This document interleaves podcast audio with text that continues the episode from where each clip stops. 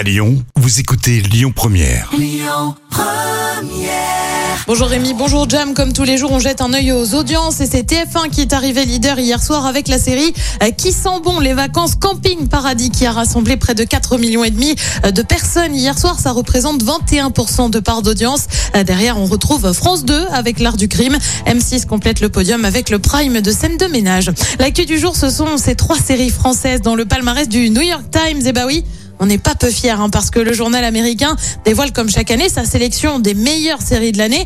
Alors on retrouve par exemple Gomorrah dont la cinquième saison est en cours de diffusion en ce moment, mais aussi des séries de chez nous, notamment 10%, série de France 2 sur des agents d'artistes avec Camille Cotin au casting. On retrouve aussi la série Engrenage ou encore Laetitia sur l'affaire Laetitia Perret près de Nantes. Et puis, avis aux fans de cinéma, Canal Plus diffusera la cérémonie des Césars au moins jusqu'en 2025, annonce faite par la chaîne Crypté qui vient de renouveler ses droits de diffusion.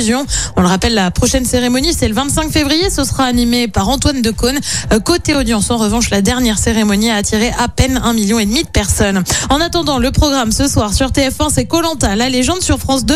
C'est un document consacré à Pearl Harbor. Sur France 3, c'est la série Le Voyageur. Et puis sur M6, c'est aussi une série avec l'homme que j'ai condamné. Et c'est à partir de 21h05.